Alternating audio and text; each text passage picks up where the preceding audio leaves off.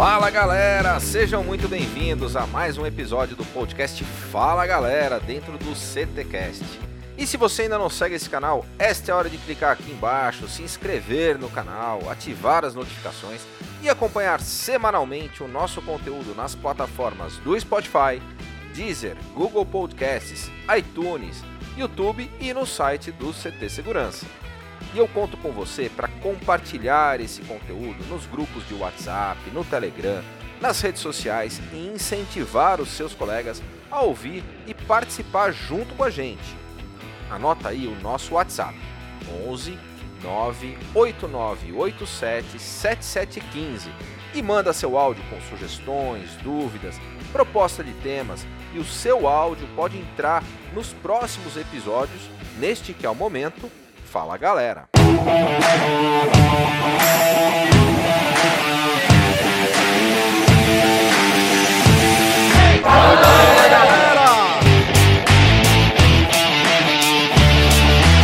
Fala galera! Beleza? Aqui quem fala é o Silvano Barbosa com vocês aqui no podcast do CT e a minha querida Eusébia. Só que tem um detalhe, Eusébio e eu hoje estamos de folga, viajamos aqui num fretado até Ibiza, tomando um sol, planejamos uh, tomar um martini logo ali em Cancún depois, e por isso não vamos participar desse episódio, enquanto vocês estão aí gravando, conversando. Mas não esquece, a gente vai estar de volta no próximo. A gente não vai abandonar vocês.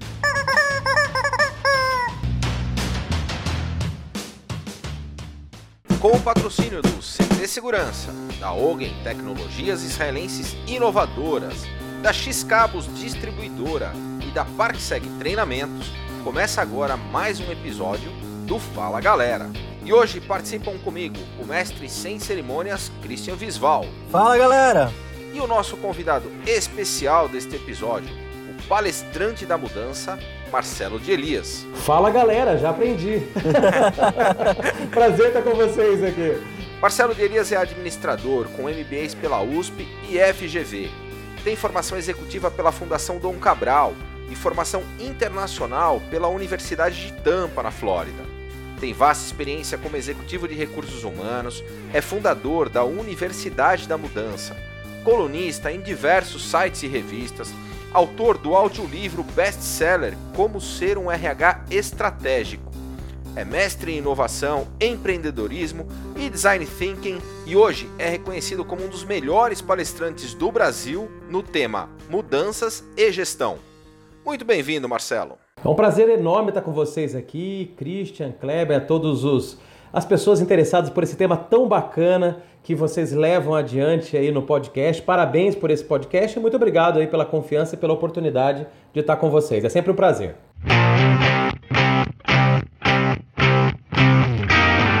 E o nosso tema de hoje será Mudanças, a pandemia e o novo normal.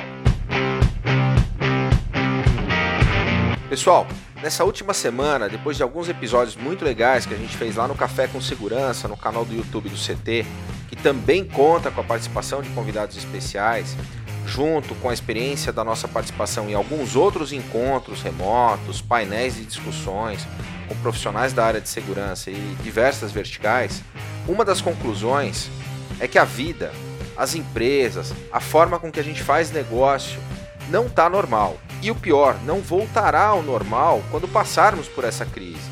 Pelo menos não ao normal como a gente conhecia antes. A gente vai estar diante de um novo normal.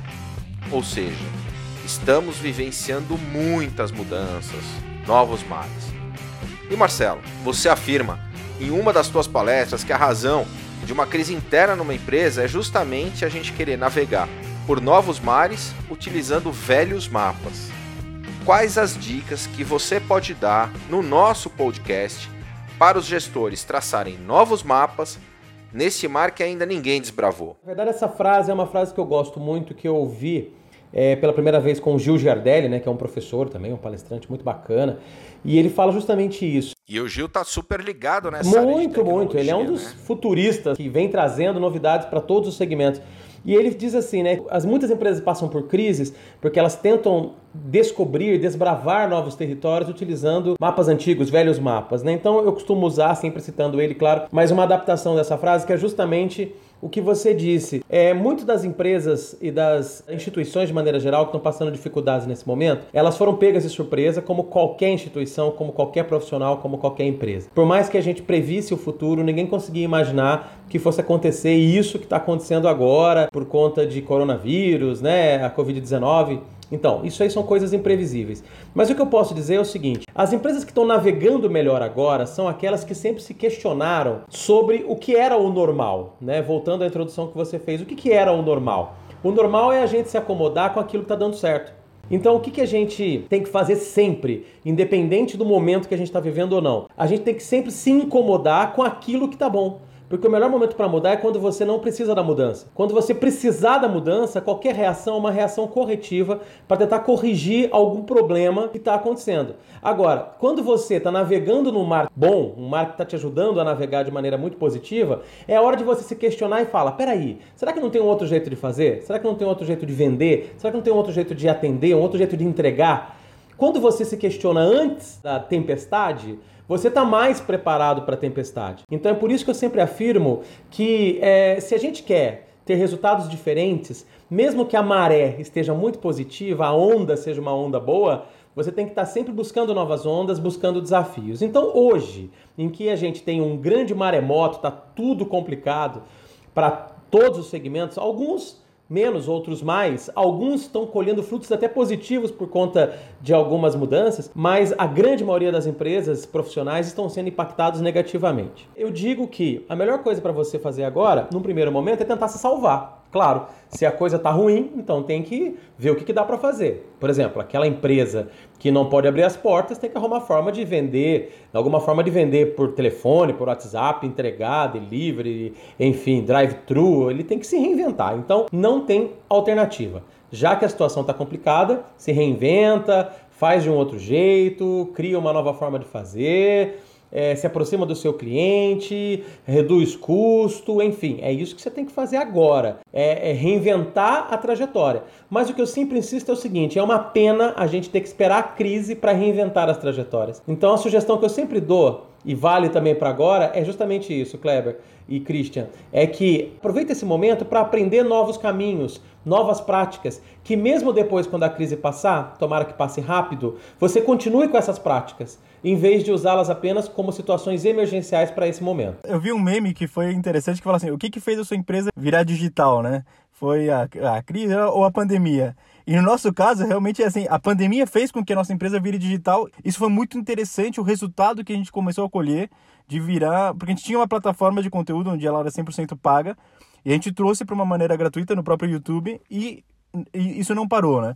Agora sim, eu tenho conversado com muitos empresários que não têm essa mesma opção, né? E, e até de mudança. Que agora, por exemplo, eu tenho um, grande amigo que é de uma empresa de montagem de estandes em feiras. Cara, que, como, como uma empresa dessas entra numa mudança nessa onda, né? Que ninguém esperava realmente. Mas que mensagem passar para uma empresa dessas? É, na verdade é o seguinte, Christian, nesse momento muitos negócios não têm alternativas. Uh, um deles é o segmento de eventos, da qual eu também faço parte. As palestras que eu faço, né, elas são muito mais adequadas a, a grandes convenções e eventos do que aquelas ações de treinamento e desenvolvimento que também estão paradas. Então todos nós que trabalhamos com situações iguais a essa ficamos prejudicados. Eu, no caso, ainda tenho a chance Vez ou outra, não é todo cliente que quer, né? Mas eu tenho alguma chance de fazer online, fazer por Zoom, né? Alguma coisa. Mas ainda assim, como eu trabalho com segmento de palestras em grandes convenções, os clientes estão preferindo adiar que tentar fazer através de tecnologias. Então, alguns segmentos não vão conseguir ter a mesma recuperação, não vão conseguir construir caixa do mesmo jeito nesse momento. Mas o que, que eu vejo algumas empresas fazendo, e uma que é para tentar fazer algum caixa e outra que é para olhar para o futuro, Vamos pegar a primeira do caixa. É tentar pegar aqueles clientes que já conhecem o trabalho, certo? E tentar fazer algum trabalho de voucher. O que eu chamo de trabalho de voucher? Do tipo, olha, no ano que vem todo mundo sabe que se Deus quiser as coisas vão estar legais. E no ano que vem muitos clientes vão fazer eventos, se Deus quiser. Então por que não tentar vender um voucher mais barato de um produto maior para o ano que vem. Isso eu estou dando exemplo de eventos, mas serve para qualquer negócio. Então, do tipo, né, se um stand custa 30 mil reais, por que não chegar num cara que no ano que vem vai fazer um evento, porque o mundo não vai acabar, se Deus quiser, chegar nele e falar, amigão, você não quer já fa fazer um contrato comigo pro ano que vem, em vez de 30 custa 20? E você fica com o crédito pro ano que vem a gente fazer. É claro, isso só funciona com clientes que já conhecem né, a empresa, que já tem um nível de credibilidade. Então é o que eu vejo alguns segmentos fazendo. É claro que tem chance de perder dinheiro, ele vai vender um produto de 30 por 20, mas é o que, por exemplo, hotéis estão fazendo. Hotéis que estão com, zerados, eles estão pegando a sua melhor suíte, que custa 500 reais a diária, e oferecendo para aqueles clientes cativos, já que já são, é, que já são cativados, que já são fiéis, e falar, olha, eu estou fazendo por 300 reais por ano que vem. E muitos estão conseguindo fazer um caixa. É lógico que não é igual o caixa do fluxo normal, mas é um caixa de, so, de socorro para suprir algumas necessidades. Agora, olhando para o futuro, qualquer empresa, o que, que ela tem que fazer nesse momento? Se aproximar dos clientes. Aproveitar que a maré está um pouco mais baixa, aproveita o cliente para poder criar facilidades para ele, tentar ajudar o cliente também no problema dele, porque é, do mesmo jeito que eu estou com problemas, os meus clientes também estão com problemas, porque eles não estão me contratando porque eles estão deixando de fazer algo, então também está ruim. Então, uma das coisas que a gente tem que fazer é gerar proximidade. Eu, por exemplo, eu estou mandando vídeos, vídeos aulas feitas para cada um dos meus clientes, personalizadas, com dicas de como superar a crise. E isso está me custando, isso tá me custando tempo, não muito dinheiro, mas me tá, eu estou ganhando mais credibilidade e mais espaço para que quando as coisas melhorem, eu tenha mais condição de conseguir navegar bem nessa onda quando as coisas voltarem. Aumenta a tua condição de autoridade, inclusive. Exatamente, Kleber, exatamente. Ou seja, eu não posso ser esquecido nesse momento. Uma dica como marca, então, para a empresa é hora de aparecer. É a hora de aparecer. E às vezes aparecer afetivo. O que eu quero dizer com isso? Nos momentos de dificuldade, de crise, Christian Kleber e ouvintes, a gente fica mais carente de alguém nos estender a mão. Então você às vezes não consegue estender a mão com dinheiro, mas você consegue estender a mão com conselho, com apoio. Isso aconteceu comigo. Tem um grande cliente meu que adiou um evento, um evento seria lá em Manaus, é uma grande montadora de motos, e eu providenciei um vídeo, mas antes conversamos com o cliente e dizemos assim: olha, posso te mandar um vídeo tal? O cara ficou emocionado, ele falou: cara, que legal, nesse momento tão difícil, com tanta gente é, gerando dificuldade, você quer nos ajudar tal. Uma coisa que me custou cinco minutos. Então essa é a hora de aparecer e aparecer de um jeito efetivo. Agora, o que, que eu posso dizer? Alguns economistas já estão prevendo que essa crise econômica, não estou falando da crise pandêmica, da crise econômica, mesmo depois que a pandemia diminuir, acabar, a, a economia ainda vai sofrer por um tempo. Mas os economistas estão chamando isso de crise em V. O que é crise em V? É aquela que vai lá no fundo e depois, rapidinho, ela se recupera. Diferente da crise em U, que sobe mais devagarzinho, e a crise em L, que você não tem nenhum horizonte de quando vai voltar. É, a crise em V não, ela, ela, é uma crise em que você chega no fundo e de, mais rapidamente recupera. É claro que depende de segmento para segmento, tem segmento que vai recuperar mais rápido, outros vão demorar mais, até porque o cliente vai estar sem dinheiro, vai estar com medo. Por exemplo, o segmento de, de turismo ele demora mais, porque o pessoal vai estar sem dinheiro para viajar e vai estar com medo de viajar, mas em alguns segmentos recupera mais rápido. As grandes empresas não deixarão de fazer eventos, é, e assim que for possível, vai ter um monte de gente querendo fazer tudo ao mesmo tempo, viu? É, existe um estudo até que o nosso segmento, que é a parte de segurança, até pelo aumento de desemprego, né, aumenta a criminalidade. E com isso, o mercado de segurança tende a crescer. Exatamente, Christian, são oportunidades. Sabe o que eu percebo, rapazes? Que é, o problema da crise não está apenas na falta de dinheiro, na falta de cliente, está na falta de cabeça para pensar em alternativas. Às vezes o cara fica tão apavorado, fica chorando tanto pelo luto que esse momento traz, ele fica acompanhando tanta notícia ruim na TV, tanto fake news no WhatsApp, tantas coisas negativas que ele fica engessado e ele não consegue sair do lugar. Então eu diria para você que a primeira mudança que as pessoas, os empresários precisam fazer é essa mudança de peraí, deixa eu tomar as rédeas do meu negócio e deixa eu fazer isso acontecer. De que forma? Acaba com esse luto que tinha que chorar, já chorou. Então agora vamos pensar alternativa, pensar em boas práticas, inovar e fazer a diferença. Mergulhando no conhecimento.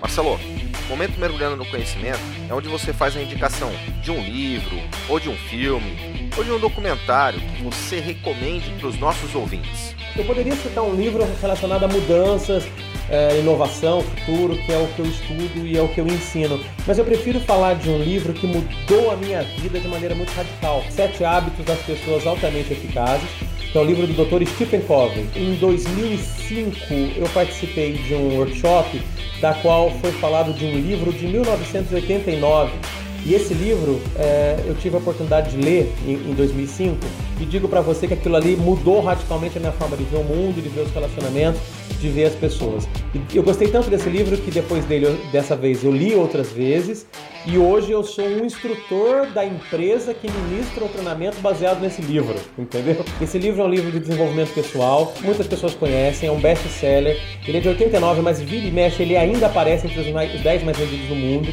porque ele é um, um livro atemporal. Se você ler esse livro agora, você vai achar que ele foi escrito agora, porque ele é baseado em princípios, ele não é baseado em práticas ou técnicas que envelhecem, ele é baseado em princípios, em valores atemporais.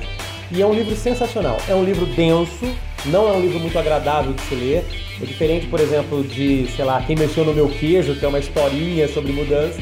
Mas ele é um livro que traz exemplos e traz é, uma, uma explicação muito clara como a gente tem que ver o mundo, ver os relacionamentos, ver a si mesmo. E quando você mergulha de fato nesse livro, rapazes, você faz assim uma transformação interior muito forte. Recomendo que leiam e leiam devagarzinho, sabe? Leia um capítulo, reflete, depois de uma semana lê mais um capítulo, porque foi assim que eu fiz e funcionou bastante. Os sete hábitos das pessoas altamente eficazes do Stephen Covey.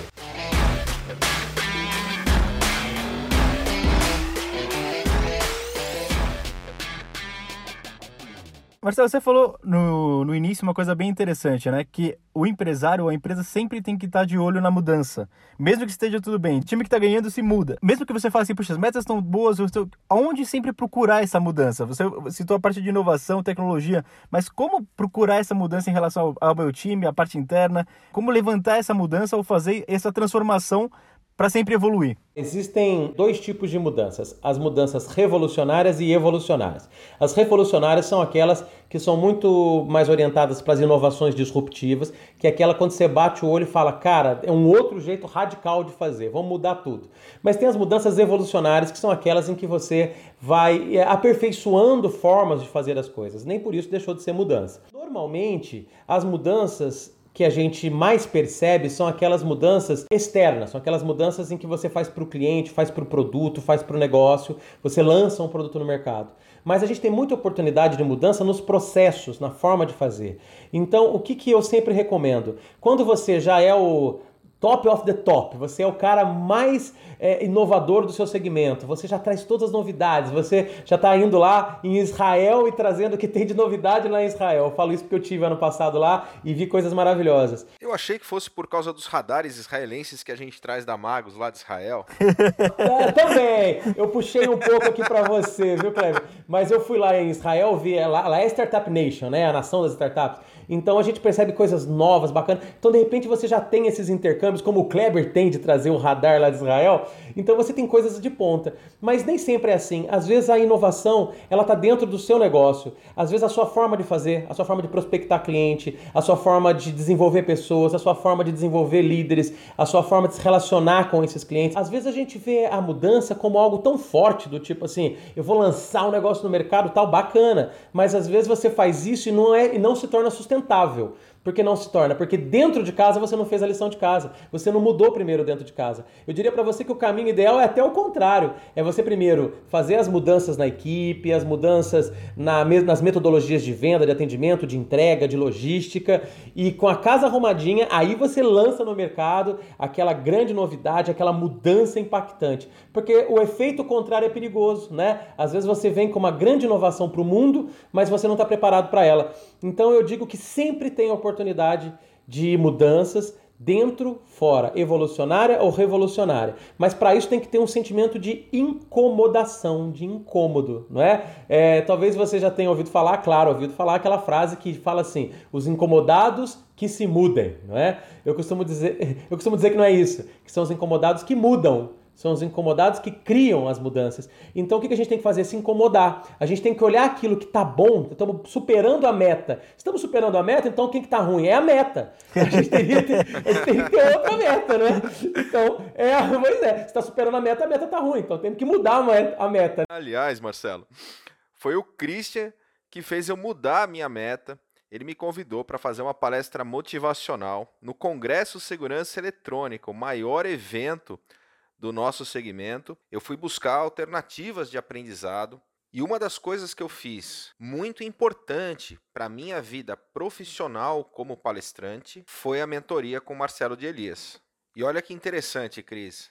Lá nessa mentoria, o Marcelo comentou sobre um caso da Verbatian, que era aquela empresa que fabricava disquete e que faliu fazendo muito bem feito o que ela sabia fazer. Exatamente, exatamente. Kleber, muito bem lembrado. É isso mesmo. Eu gosto de citar esse exemplo e poderia citar tantos outros: Blockbuster, Kodak, Xerox, enfim, tantas outras. Mas a Verbatim ela é icônica porque foi o maior fabricante de disquetes do mundo e hoje ela não existe mais. Por quê? Porque ela estava buscando formas de fazer de maneira mais adequada, de menor custo, de maneira mais eficiente o disquete. Então, olha só, por isso que a gente fala que a inovação, a mudança tem que olhar os dois lados, dentro e fora. Ela tentou olhar para dentro, melhorar o processo, mas não olhou para fora. O cliente não queria mais disquete. Agora, o contrário também é verdadeiro. Às vezes a gente fica tão preocupado no que o cliente quer e a gente não muda dentro de casa para dar conta disso.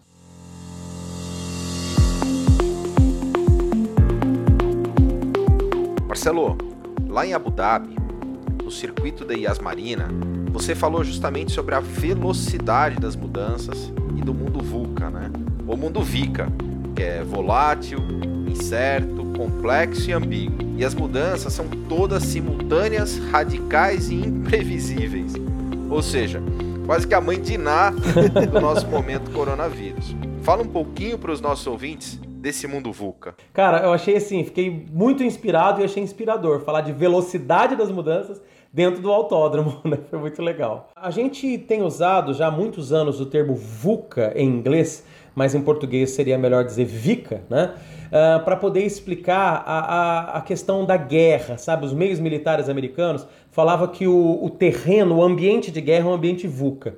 Mas não faz tanto tempo que os estudiosos da gestão trouxeram esse termo para o mundo das empresas, para explicar que o ambiente em que vivemos também é um ambiente VUCA. VUCA ou VICA são quatro palavrinhas que são essas que o Kleber lembrou para gente. Volátil, incerto, complexo e ambíguo. O que quer dizer isso? Quer dizer que o mundo ele é volátil, as coisas mudam muito rapidamente, Hoje está de um jeito, amanhã está de outro. E eu acho que essa crise da pandemia, ela mostrou justamente essa volatilidade do mundo. Hoje o seu negócio está aberto, segunda-feira você não pode abrir, entendeu? É, o mundo é incerto. Incerto por quê? Porque não existe mais previsibilidade fácil, não existe muita facilidade de você enxergar para onde vai. Tanto que a gente tem a convicção que essa crise vai acabar, mas a gente não sabe quando. E a gente não tem certeza de como vai ser o depois. A gente tem algumas predições, mas a gente não tem certeza. Por quê? Esse cenário de incerteza que a gente vive. Antigamente era mais fácil prever o futuro, porque o futuro era uma repetição melhorada do passado. Hoje não, hoje o futuro é uma disrupção do passado, então a gente não consegue ter certeza de como será. Por isso que a segunda letrinha do VUCA ou do VICA é incerto. O mundo é complexo, ou seja, existe uma diversidade de fatores. Complexidade é isso. Complexidade é quando você tem vários fatores interagindo ao mesmo tempo numa situação, tá? É complexo é diferente de difícil. Difícil é quando você quer fazer uma coisa e encontra uma barreira, e é difícil. O que é complexo? Complexo é quando tem muitas variáveis que têm que ser consideradas. Não é? é pressão, temperatura, volume, é, tempo, enfim, você tem que considerar um monte de coisa para poder tomar uma decisão. E o mundo de hoje ele é complexo e ele é ambíguo que, que é? Por que ambiguidade? Ambiguidade porque não tem uma resposta única, não tem um jeito único de fazer aquilo que dava certo ontem, não é garantido que vai dar certo amanhã. De repente você quer fazer de um jeito, mas não tem só um jeito, tem três possibilidades, quatro possibilidades, e de repente nenhuma delas era melhor, era uma quinta que você não descobriu. Então, essa ambiguidade que a gente vive hoje é a quarta variável do mundo VUCA. Mas o, o Kleber, Christian e ouvintes aí do nosso podcast, a gente vive um mundo VUCA, V-I-C-A, mas nesse momento, eu diria para vocês que a gente vive mais no momento VU ou VI. O que quer dizer isso? As duas primeiras letras, tá? Por quê? É, porque o mundo é VUCA, mas essa crise de pandemia, ela trouxe pra gente mais volatilidade e incerteza do que complexidade e ambiguidade. Também tem complexidade, também tem ambiguidade, claro, mas os dois pontos que mais estão impactando hoje é justamente a, a velocidade que as coisas estão mudando, ou seja, a volatilidade, e a imprevisibilidade de quando tudo isso vai acabar e o que vem depois, que é o tal da incerteza. Então, se a gente enxergar isso tudo como uma situação ampla, vamos pegar esse extrato, que é a volatilidade e a incerteza, que é um recorte, que é onde mais está pegando hoje no Brasil e no mundo. Ô Marcelo, e diante de um cenário desse, o que fazer? Eu me lembro também que você falou que a gente tinha dois papéis aí que a gente podia assumir numa situação Sim. dessa, né? Num ambiente desse de crise. Ou a gente era vítima, ou era agente de mudança. Perfeito. Né? Um agente da mudança. Perfeito. Então, justamente isso. A gente tem que perceber em que lado você quer jogar. Você quer jogar do lado das vítimas, ou seja, mais um que vai, faz, vai se reunir em WhatsApp com outros empresários, com outros profissionais para chorar o que você perdeu, ou você vai fazer parte dos agentes da mudança, aqueles que vão tentar buscar alternativas. E é isso, a primeira escolha é essa, eu quero ser agente da mudança. Eu não quero ficar reclamando, ajudando a espalhar fake news, ficar participando de reuniões virtuais só para chorar as mágoas. Tempos atrás eu participei de uma reunião virtual também com empresários, é, eu tenho participado de várias reuniões atualmente com empresários, porque eu acho que nunca se falou tanto em mudança do que agora, né? É, e, e, nossa, eu, até eu fiquei um pouco frustrado, porque foi assim um muro de lamentações. Em vez das pessoas aproveitarem o momento para enxergar oportunidades, eles aproveitavam o momento para chorar o que perderam. Tá bom, é, toda perda tem esse momento de luto, mas a gente tem que antecipar esse luto e falar assim: peraí, tá bom, já chorei, já perdi, então agora vamos ver o que, que nós vamos fazer. E virar a gente da mudança. Eu brinco com o Kleber que esse ano eu não vou perder mais nada, nem quilos. Não vou perder nada. é, na verdade, em quarentena a chance é ganhar quilos. já estou decidido a não perder nada. Pois é, pois é. Mas eu posso dizer para vocês, agora respondendo no jeito mais profundo, Kleber, a sua pergunta, já que a gente está vivendo nesse mundo VUCA, o momento VU, ouvir, que é volatilidade e incerteza, existe antídoto para o V, que é volatilidade, e existe antídoto para o I da incerteza, tá? É, o antídoto para volatilidade é você ter uma visão de futuro, é você não ficar preso só no hoje, é você enxergar o que, que você quer depois.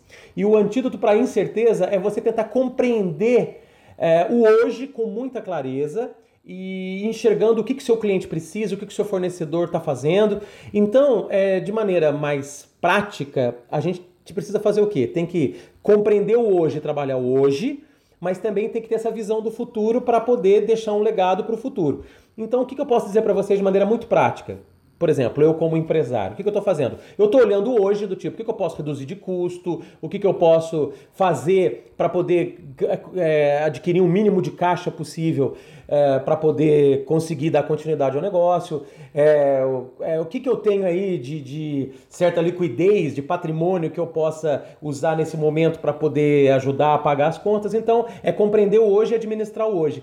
Mas você também tem que olhar o futuro. Por que, que tem que olhar o futuro? Porque muitas dessas decisões que você tomar agora, você pode sangrar o seu futuro. Por exemplo, tem empresas que para reduzir custos, elas estão demitindo pessoas. Eu entendo perfeitamente isso e diria que se tem gente sobrando, esse é o momento de demitir. Mas, por outro lado, tem gente demitindo talentos, demitindo gente que poderia fazer um outro tipo de acordo, poderia tentar arrumar um jeito de manter aquela pessoa, porque essa pessoa vai fazer falta daqui a três, quatro meses para você. Então, isso é só um exemplo. Às vezes, nesse momento de cortar a gordura, a gente corta a carne, e ao cortar a carne, a gente volta pior. Então é por isso que o antídoto para esse momento é: vamos olhar hoje, ver o que, que dá para fazer para enxugar as estruturas, para otimizar processos, para se aproximar do cliente, para vender antecipado alguma coisa, para fazer algum caixa. Porém, o que, que eu tenho que fazer para não prejudicar o meu futuro em função de decisões inesperadas, intempestivas, apenas pelo medo ou pela insegurança? O CT Segurança tem sido protagonista de, de ação nessa seara, né? Tem trazido muita informação positiva. Eu me lembro dos nossos happy hours, né? A gente não pode falar de nada negativo. Só ações positivas. Só notícias positivas. Um benchmarking de tudo que está sendo feito por empresários que são concorrentes, mas que estão nesse momento mais solidários e compartilhando conhecimento e ações para fazer o mercado reagir de uma forma positiva. Né? Isso é ótimo, rapazes, porque é o seguinte: a gente fica falando de inovação, de criar alternativas, mas às vezes você não precisa criar, às vezes você pode se espelhar em alguém. E não é pecado você é, é, se espelhar em boas ideias. Não estou falando para você pegar o direito autoral e dizer que é seu, não é isso. Eu estou dizendo que é para você se espelhar em boas ideias. De repente, tem um cara até de outro segmento que está fazendo algo que você fala, no meu segmento também funciona. Então eu vejo que essas oportunidades é, de reunir pessoas que estão no mesmo problema, ele gera oportunidades quando você compartilha boas práticas. Então, em vez de ficar falando de coisas ruins, vamos falar de coisas boas. Então, é para poder pegar, é para pegar benchmark, não é para ficar chorando os maltmark que a gente tem por aí, né? Momento Passo do Gigante.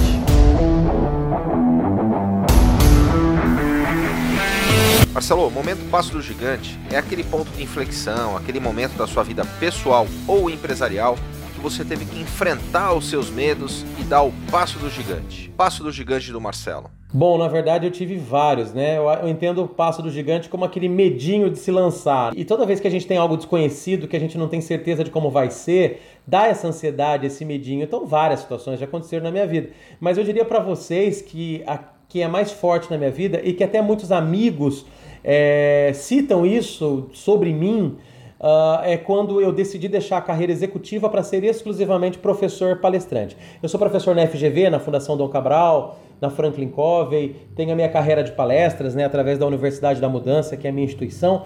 Mas, no entanto, quando eu decidi mergulhar nessa, nesse novo mar, eu tinha uma condição que era totalmente favorável para que eu não mudasse.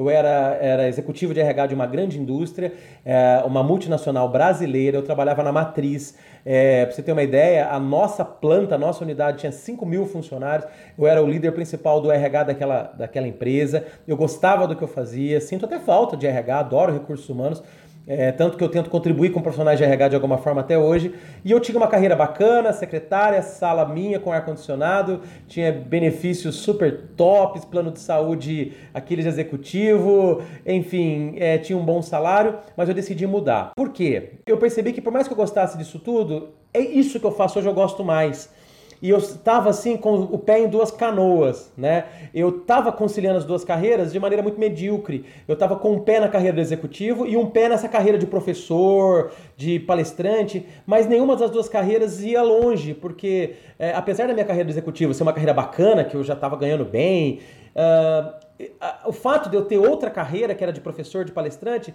me, me travava um pouco. Por quê? Porque enquanto os meus colegas diretores, executivos lá da empresa estavam no final de semana com a família, eu estava dando aula, então eu voltava segunda-feira para o trabalho cansado.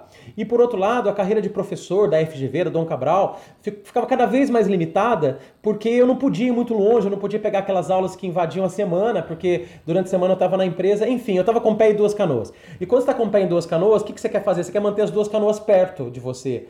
É, e você não consegue ir para lugar nenhum. Então o que, que eu fiz? Chegou a hora que o meu passo de gigante foi falar o seguinte: quer saber? Eu vou tirar o pé dessa canoa, que é a mais estável, é a mais segura, a que me dá mais garantia, e vou meter o pé nessa outra que eu não sei o que vai dar. Porque a minha relação com essas instituições onde eu dou aula são relações de, produ de produção. Se eu dou aula, eu recebo. Se eu não dou aula, eu não recebo.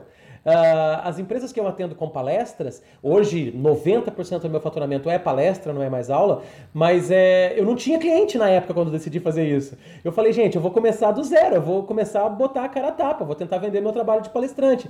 Eu tinha, sei lá, um, dois clientes, mas não o suficiente para manter a minha vida. Então, quando eu decidi é, tirar o pé de uma canoa, jogar com os dois pés na canoa, que era a mais instável, a mais incerta, a, a que eu menos sabia sobre ela, foi justamente a hora que eu dei o passo do gigante. O que, que aconteceu? Hoje eu sou muito mais feliz, sou muito mais bem sucedido e virei referência em mudanças também, em mudanças pessoais. Porque os meus amigos, quando falam, Marcelo, quando você, você tem muita autoridade para falar de mudança, porque além de você ser um estudioso e professor disso, você não teve medo de mudar. é, isso é muito legal porque viveu na prática, né? É o exemplo, né, Cris? O exemplo arrasta. Né? Uhum. Eu tenho uma vivência prática do, de processo de fusão, aquisição, né, de mudança comportamental nas pessoas, desenvolvimento de pessoas para que elas mudem. Claro, a minha carreira me trouxe a isso, eu estudo isso, mas eu posso dizer que, pelo menos em algumas situações, e essa mais do que qualquer outra, eu passei por uma mudança pessoal e profissional muito forte, da qual não me arrependo. Agora, é claro, isso não, não você tem que ter coragem, você tem que se lançar você tem que montar uma reserva financeira para alguma situação, não é, um, não é um passo de doido, né? Do tipo, ah, não é o passo do gigante, é o passo do louco, né? Uh, não, você tem que ter um certo planejamento, você já tem que estar tá prospectando alguma coisa. No meu caso, deu muito certo. Tem que ter um pouquinho de medo, né, tem, né, Marcelo? Tem. Porque a coragem não é a ausência do medo. Né? Exatamente. Né? O medo mantém a gente vivo. No mergulho a gente sente muito isso. O pessoal pergunta: quando você mergulha com tubarão, você não tem medo?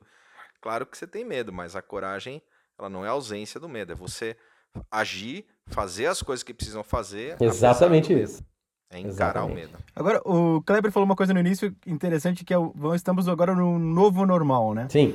Dentro desse novo normal, ele me mandou aqui uma arte falando de uma palestra online tua. Eu vi aqui, achei fantástico, com um monte de patrocinadores, apoiadores, o investimento da palestra. Eu falei, vamos chamar o Marcelo, porque isso realmente me motivou a falar, poxa, por que não continuar, né? Uhum. É, é nesse mesmo modelo.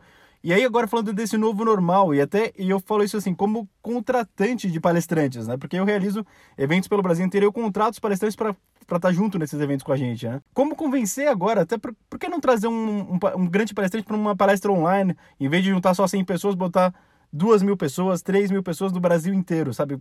Por que não ter um novo normal, realmente vendendo palestras com valor agregado e você tem 500 pessoas numa sala. Né? A gente tem mostrado isso para alguns patrocinadores, porque a gente tem um espaço em São Paulo, que é o CT Segurança, onde tem um auditório. Uhum. Só que esse auditório cabe em 38 pessoas. Hoje a gente faz lives com 400 ao mesmo tempo. Sim. Isso é fantástico. Então, vivemos um novo normal que pode ser muito maior. E isso é. é eu acho que para o mundo de palestrantes também pode ser uma grande mudança. Com certeza, Christian. É, eu diria para vocês que a crise do corona ela antecipou os cenários. Tá? O que eu posso dizer isso? Todas as crises elas antecipam cenários. Elas normalmente têm esse poder. E essa mais do que qualquer outra. Deixa eu explicar o que eu quero dizer com isso.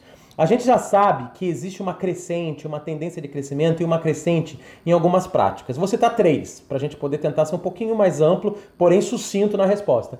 É, uma delas é a questão do, do digital. Né? É, a gente já vinha com reuniões digitais, a gente já vinha com treinamentos online, a gente já vinha com compras por e-commerce, a gente já vinha por compras através de aplicativo EAD, né? Então isso aí já era uma crescente já e apresentava como uma tendência de crescimento. Além dessa, vou citar mais duas. É, a questão do consumo consciente. Isso era uma tendência que já estava em crescimento, das pessoas buscando comprar mais do pequeno, comprar mais do produtor local em vez da grande produtora e outra coisa mais. E a gente também, um outro cenário que já, que, que já era previsto e já estava acontecendo, era a questão desse impacto social, de empresas assumindo mais esse papel social, de não apenas gerar lucro, mas querer contribuir com o mundo de alguma forma. Isso já estava acontecendo num ritmo.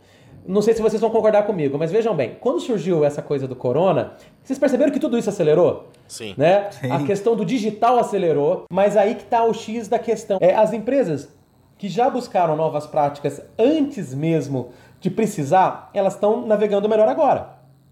Então, aquelas empresas que já estavam, que já faziam home office, que já tinha essa cultura, agora não estão apanhando em home office, estão fazendo de boa. Agora, aquelas que nunca fizeram e de repente tiveram que arrumar recursos, tiveram que falar para aquele funcionário que estava acostumado a ter um chefe no cangote dele é, e falou: agora vai para sua casa, usa o Zoom. O cara fala: o que, que é Zoom, né? então, o que, o que, que eu quero dizer com isso? É, algumas estão tendo mais facilidade porque já enxergavam isso como oportunidade. Outras estão tendo que se reinventar. Mas essas que estão sendo que reinventar estão apanhando mais estão tendo dificuldade. Tem líder que está sentindo falta de ficar ali naquela cobrança o dia inteiro no, no, no cangote do funcionário. Tem funcionário que está com dificuldade de produtividade porque ele não sabe trabalhar dentro de casa com a família e com a geladeira do lado, entendeu?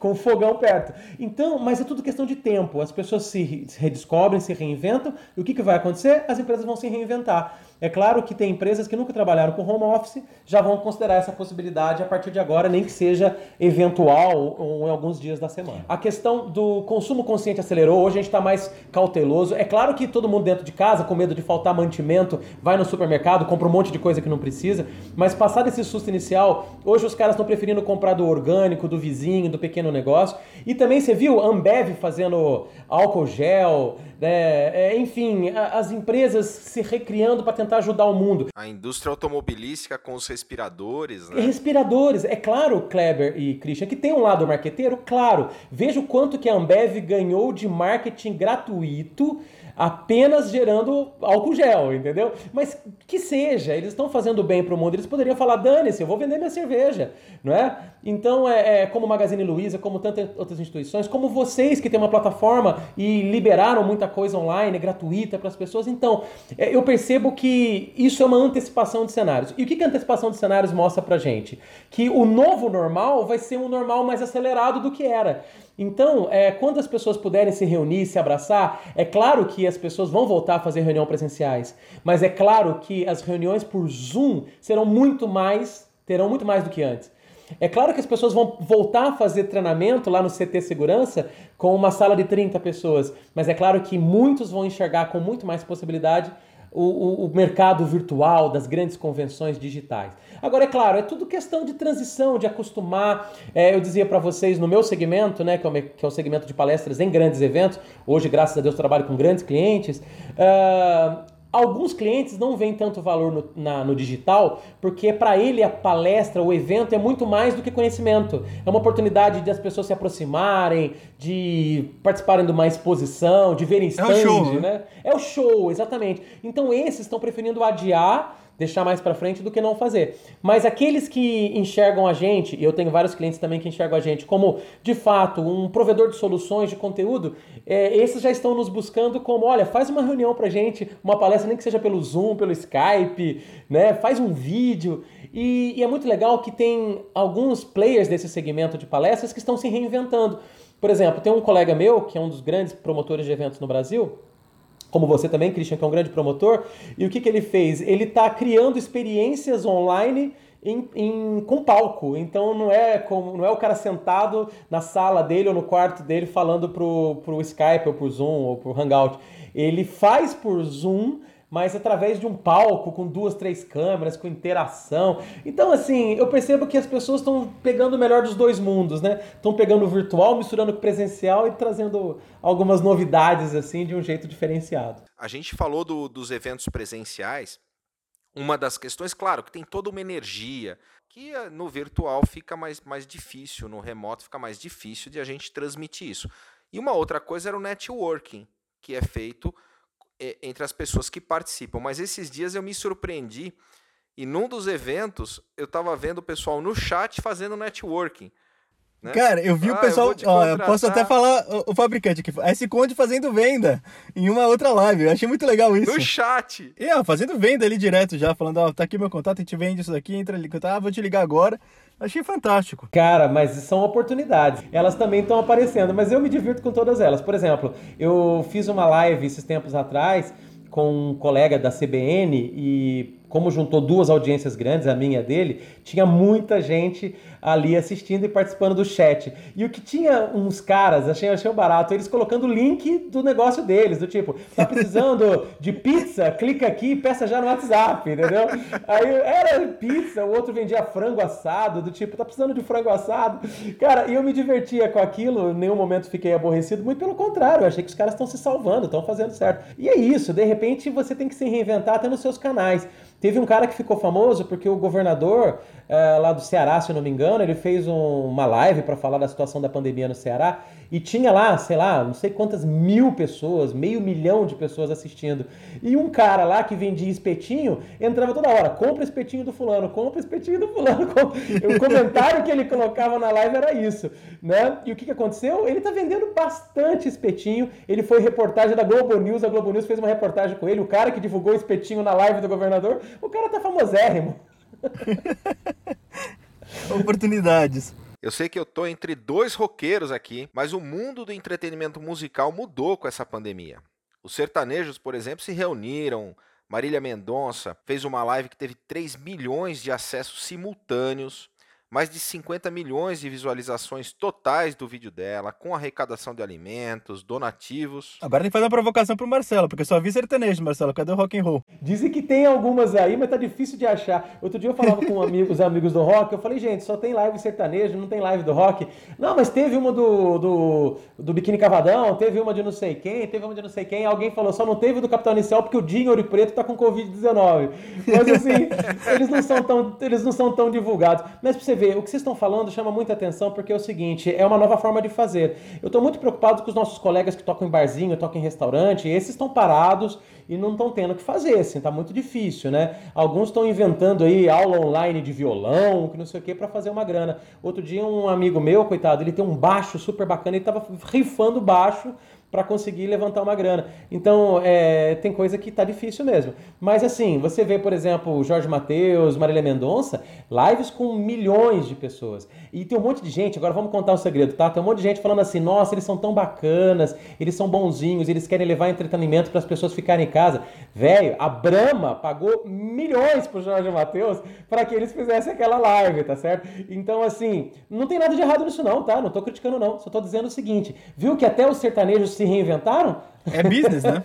É business, eles criaram um novo palco, um palco no YouTube que tem milhões de pessoas assistindo, então isso é super bacana. É, no, eles poderiam estar chorando do tipo, ah, ninguém vai me contratar, ninguém vai, vai querer fazer show comigo, e agora? Não, o que, que eles fizeram? O que, que o Jorge Matheus fez? Se juntou com a Ambev, falou, Ambev, vamos fazer a garagem da Brahma? Vamos, não sei o quê, quanto você paga? Gente, foi um contrato milionário, a Ambev proporcionou grana para o Jorge Matheus, proporcionou aquela estrutura lá de streaming, de servidor dedicado e não sei o que, não sei o que, não sei o que, mas foi um sucesso. Quem saiu ganhando? Quem assistiu, a Brahma que fez lá a divulgação dos seus produtos, o Jorge Matheus que trabalhou e ganhou milhões. Então é isso, esse é o novo mundo, são novas oportunidades, esse é o novo normal, né? Momento mergulhando de cabeça. Marcelo, quando a gente fala que a gente vai mergulhar de cabeça, é quando a gente faz de verdade, com todas as nossas energias. Pode ser um projeto pessoal, um hobby, menos o trabalho.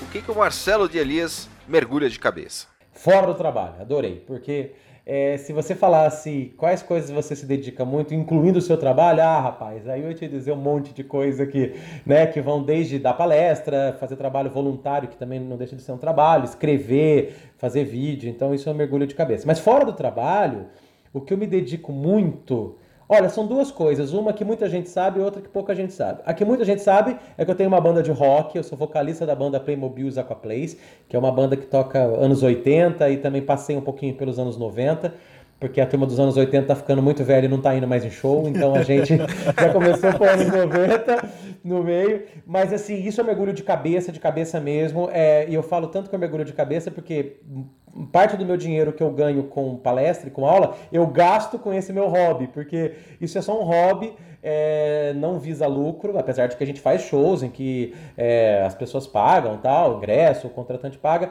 mas assim, é hora de estúdio, é aula de canto, é aula de técnica vocal, é fonoaudióloga, é um monte de coisa que a gente acaba gastando, que no meu caso, como eu também sou palestrante, não é um investimento ruim, porque cada aula de fonoaudiologia ou de técnica vocal serve para as duas coisas. Uh, isso eu me dedico bastante, porque eu gosto, eu tenho a banda Playmobil há 13 anos, mas antes da banda Playmobil eu já tive outras bandas, eu sou sou vocalista de banda de música, né? É, desde os meus 17 anos. É, eu já toquei em banda de, de formatura, sabe? Aquelas bandas que tocavam de tudo, sertanejo, axé, música internacional, tudo. Mas o que eu sempre amei desde criança é rock and roll. A primeira música, meninos, que eu aprendi a cantar, e eu lembro até hoje disso, eu estava, eu, eu era criança, pequenininho, naquelas coisas de reunião de criancinha na, na, na, escolinha, e de repente a professora pediu, cada um canta uma música. Aí um cantou Tirei Pau no Gato, outro cantou Ciranda Cirandinha, eu cantei We Will Rock You, do Queen, do, do, enfim, eu sempre gostei. Então, por gostar de rock, há 13 anos eu criei uma banda de rock, um rock mais light, que é o rock dos anos 80 e 90, mas é, essa é a minha paixão. Mas outra que poucas pessoas sabem, só os mais próximos, eu adoro cozinhar. Eu fiz um curso de gastronomia, isso só por hobby mesmo. Eu fui no Senac, fiz um curso de gastronomia. Eu sou, é, é, sou formado em técnicas de gastronomia e eu gosto de inventar pratos, criar coisas que na maioria das vezes dão certo, mas muitas vezes dão errado também.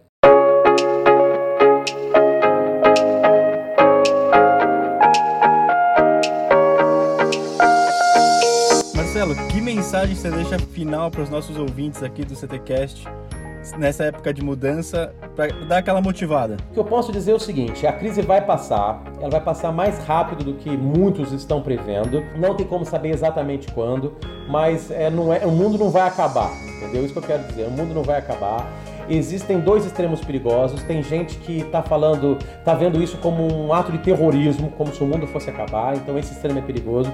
E o outro extremo também é perigoso, do que ah, isso é só uma gripezinha. Não, não é.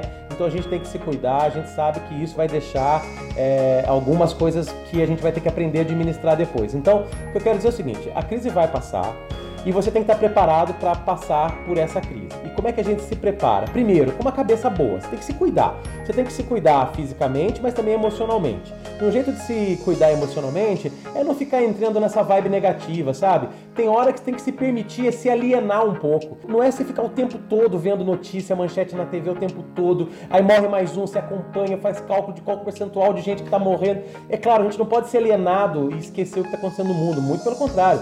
O mundo vai nos trazer vários sinais do que a gente precisa se cuidar. Mas assim, tem hora que se aliena, fala o seguinte: desliga a televisão, desliga o WhatsApp, sai daqueles grupos que só ficam mandando coisas de reclamação, senta na frente do seu computador, sei lá, vai estudar, sabe? Vai fazer um curso online, vai ler um bom livro, vai dedicar tempo com a família para que a sua cabeça fique boa, para que você possa criar alternativas. Então, essa é a primeira coisa que eu digo, né? É, é, to toma conta de você, cuida da sua saúde mental, física, espiritual, psicológica, tudo emocional. Isso faz uma grande diferença para os seus resultados como profissional, como empresário, seja o que for, como família, não é? Uh, agora, outra coisa que eu quero dizer é o seguinte: aproveita para tirar lições disso.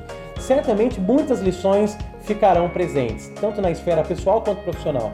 Na esfera profissional, prov provavelmente ficarão lições do tipo: poxa, por que, que eu não me preparei? Por que, que eu já não estava fazendo algo online antes? Por que, que eu já não estava trabalhando em home office antes? Por que, que eu já não tinha, não estava atendendo por WhatsApp antes? Por que, que eu já não tinha pensado em criar um e-commerce antes? Então, já que você está tendo que criar isso agora, pensar isso agora, leva isso para o futuro. Não vê apenas como uma ação de emergência, não, certo? É, e traz isso para o futuro como um aprendizado. Então, profissionalmente, você vai ter muitos aprendizados. E pessoalmente também, como o aprendizado de que estar com a família é ótimo, de que se cuidar no coletivo é ótimo, que dedicar tempo para os filhos, para a esposa, para o marido é ótimo, uh, e como faz falta um abraço, né? Como faz falta estar tá perto. Então, são aprendizados que a gente leva para o resto da vida, pode ter certeza. Seremos diferentes após essa pandemia e nós também não seremos tão normais como antigamente.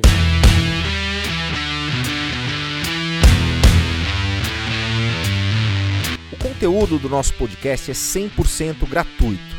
E para continuarmos essa missão, contamos com pessoas como você. Te convido a conhecer o CT Segurança e fazer parte desse time. Acesse ctsegurança.com.br e por menos de um real por dia tem acesso a conteúdos exclusivos, treinamentos, descontos no clube de benefícios e acesso ao primeiro coworking dedicado ao mundo da segurança.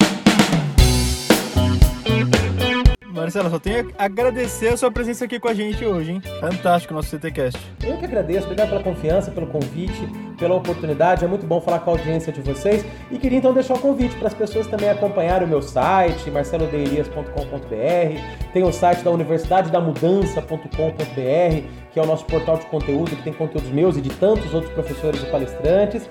E já que estamos aqui falando de podcast, tem o meu podcast que se chama Bora Mudar Changecast. Então procura aí Changecast, Bora Mudar, porque tem um outro Changecast que é da IBM, não se engane. Então se você procurar Changecast, Bora Mudar, você vai encontrar o meu podcast que também tem sempre informações bacanas, entrevistas e oportunamente a gente vai inverter essa história. Vocês vão participar do meu podcast, tá bom? Muito bom. O Changecast a gente encontra onde? No Spotify? No Spotify, né? No, no Deezer, enfim, nas plataformas normalmente essas que a gente que vocês também distribuem nos podcasts de vocês. Legal, todas as plataformas então, pessoal, Changecast. Bora mudar. Fala, galera.